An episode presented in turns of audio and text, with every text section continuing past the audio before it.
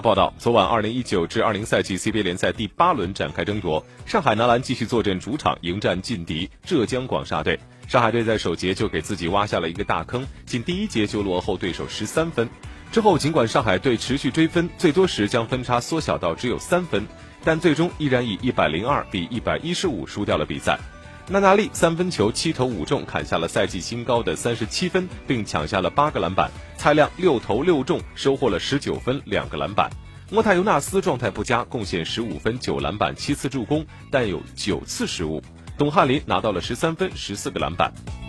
我们来听听赛后邱平指导是怎么点评本场比赛的。呃，我们今天发挥的不够稳定，时好时坏，到比分迫近的时候呢，我们就丢球。啊，应该说今天我们的莫泰尤纳斯打得非常的差，啊，我们很多在追分的时候都是这种不该失误、低级失误，啊，我说他今天的球好像不在状态，如果他这一点能够好一点，我们可能会打得会更加好一点。